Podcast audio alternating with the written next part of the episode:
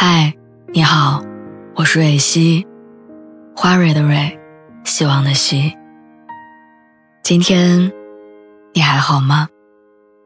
你可以在微信公众号和微博中搜索“蕊希”，每天晚上我都会用一段声音陪你入睡。听完今天的故事，祝你晚安，做个好梦。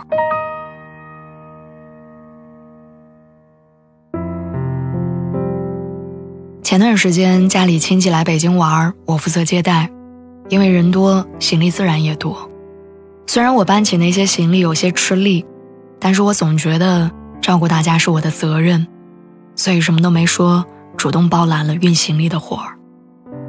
表弟拦住我，一边自己搬箱子，一边笑话我说：“我还在这儿呢，一个女生你干嘛抢着干重活啊？”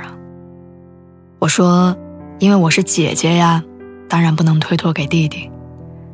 他立马接了一句说：“姐姐也是女生啊，跟年龄有什么关系？”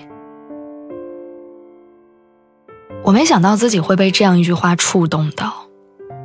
从十八岁离开家上大学开始算起，到现在，我用了整整十年的时间，学会如何在最难过的时候把眼泪憋回去，如何在最崩溃的时候。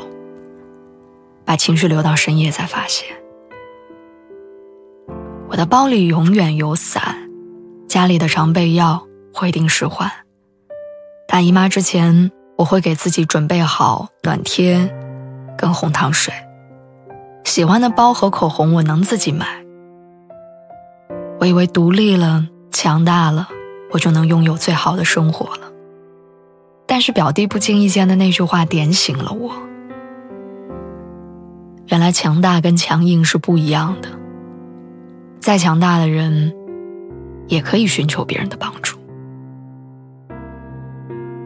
春夏曾经在节目里说，他以前在大城市打工的时候，经常两三天没钱吃饭，经常自己走路去上班。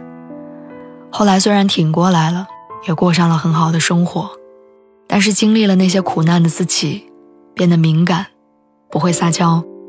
对人对事攻击性很强。他说我变成了一个自己都不太喜欢自己的人，但我没办法。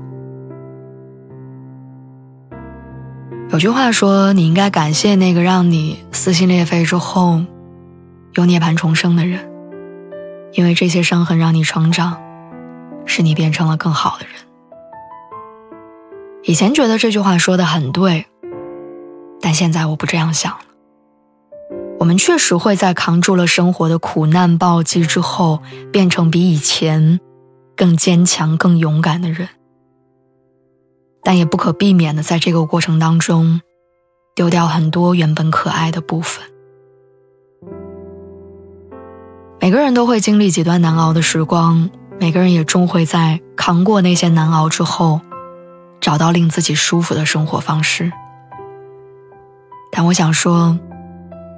强大不是谁的责任跟义务，但保持柔软是我们应该做的事情。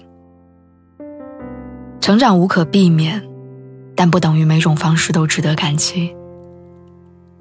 希望经历过成长之后的我们，可以变得强大，但也别弄丢我们内心里的可爱。